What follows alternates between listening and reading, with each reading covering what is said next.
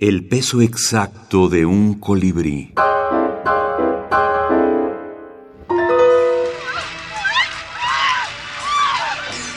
Minificción y cine. Exit. Alejandro Díaz, México.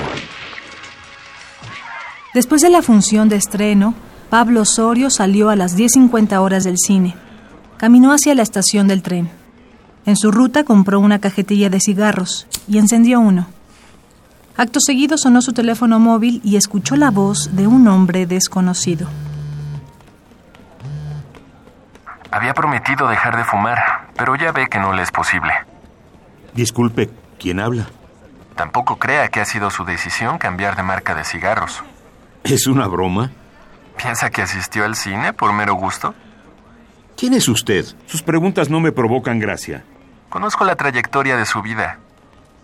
Estuve desde el inicio. Váyase al demonio. Aunque apague su celular, seguirá escuchando mi voz. Aunque camine a prisa, lo seguiré observando desde aquí. Soy el director de su vida. La muestro a quien le interesan sus tomas.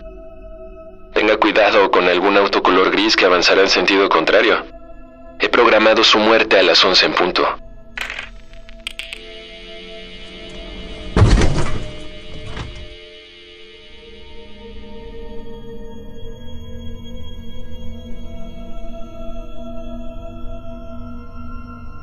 Microfilmes en prosa.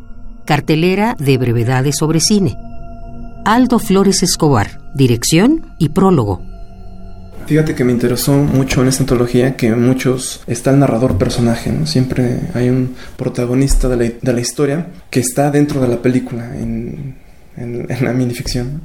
En el relato eso me llama mucho la atención que hay mucho narrador personaje y que abunda mucho el humor. Tenemos aquí el índice y podemos con, bueno, ver que el humor es el que, que abarca la gran parte de los, pues de los relatos compilados, más allá de, del romanticismo, de la ciencia ficción, ¿no? que eh, podemos ver cómo eh, es parte del humor, lo lúdico, es muy, es muy propio de, de los relatos breves, es muy eh, usual.